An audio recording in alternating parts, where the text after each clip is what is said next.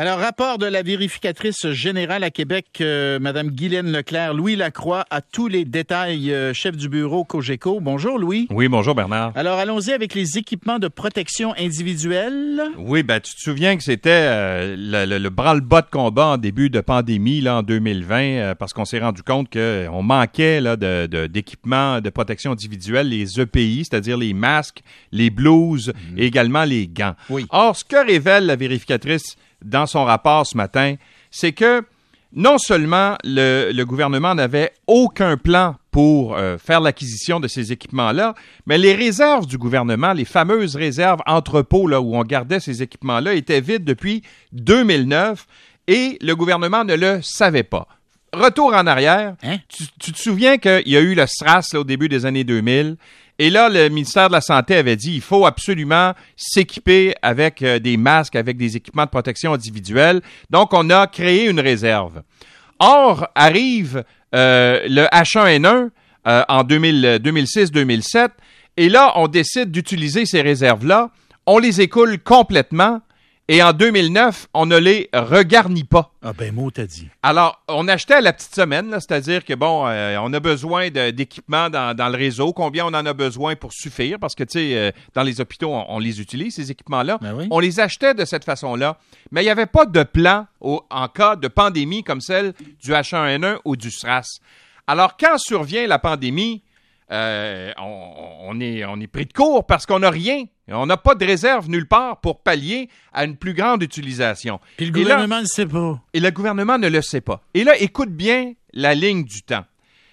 Euh, le 5 euh, janvier 2020, l'OMS conseille de prendre des précautions pour réduire les risques d'infection respiratoire aiguë. Le 25 janvier, l'OMS indique que l'efficacité des EPI dépend fortement d'un approvisionnement adéquat et régulier. Nous autres, on n'a toujours pas commandé, là. Alors, on est, là, on lance la balle, on regarde ça, est-ce qu'il y en a, est-ce qu'il n'y en a pas, qui achète, qui n'achète pas, et il faut attendre au 22 mars pour que le ministère de la Santé et des Services sociaux commence ses achats massifs de pays. Voici ce que dit Guylaine Leclerc à ce sujet.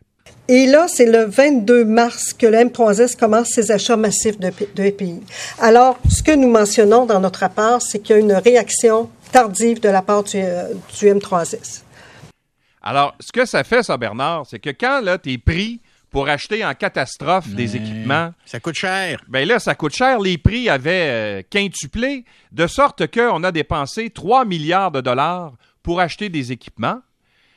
Et euh, évidemment, là, la pandémie s'est arrêtée. À un moment donné, là, euh, les achats d'équipements se sont régularisés. Et ces prix-là, c'est là qu'on s'est rendu compte qu'on a payé 938 millions de dollars de trop euh, en termes de valeur pour ces équipements-là. Autrement dit, là, le prix qu'on a payé, c'est un milliard en surplus parce que si on avait commandé à temps... Ou si ben, on avait stocké avant. Ou si on avait stocké avant, ou si on avait eu... Parce que Mme Leclerc dit l'entreposage ou les réserves, c'est pas une fin en soi, mais si on avait eu des contrats passés avec des compagnies pour l'approvisionnement, euh, avec des prix fixés à l'avance, comme c'est le cas actuellement, soit dit en passant, Mhm. ben là, on n'aurait pas surpayé. Tu te souviens, là, la- le fameux épisode euh, d'achat sur des tarmacs d'aéroport avec des valises pleines d'argent, là? Ben oui, ben oui. Ben, c'est ça, là, le- le- la hausse Ça s'est vraiment prix. passé, ça, Louis. Ça s'est vraiment passé. C'est pas une, une lubie ou en fait de la science-fiction. C'est vraiment arrivé parce qu'on n'avait pas de ces équipements-là.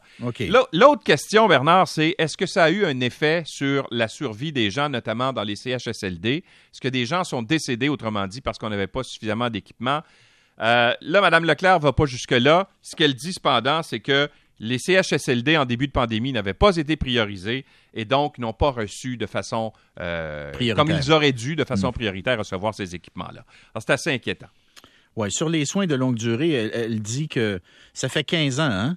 Ouais. Euh, pour, pour ce qui est des CHSLD, ça fait 15 ans que, que, dans le fond, qu'il manque de place, là. hein? En fait, ce qu'elle dit, c'est que pendant 15 ans, à l'époque, entre 2006 et euh, 2018, autrement dit, euh, les gouvernements successifs ne se sont pas souciés de prévoir de la prévision de places dans les CHSLD ou encore dans les résidences pour personnes âgées ou les soins de longue durée. Il aura fallu attendre 2018 pour qu'on arrive avec une évaluation qui est encore sous-estimée. Et l'argent qu'on met dans les soins de, à domicile est largement sous-estimé. Euh, 340 millions qu'on prévoit d'ici 2028, il faudrait 2 milliards par année. Tabarouette. Puis là, il y a les maisons des aînés qui vont peut-être nous aider un peu, mais ça ne va pas combler la demande. Louis Lacroix, c'était très clair. Merci. Au revoir. On continue après la pause.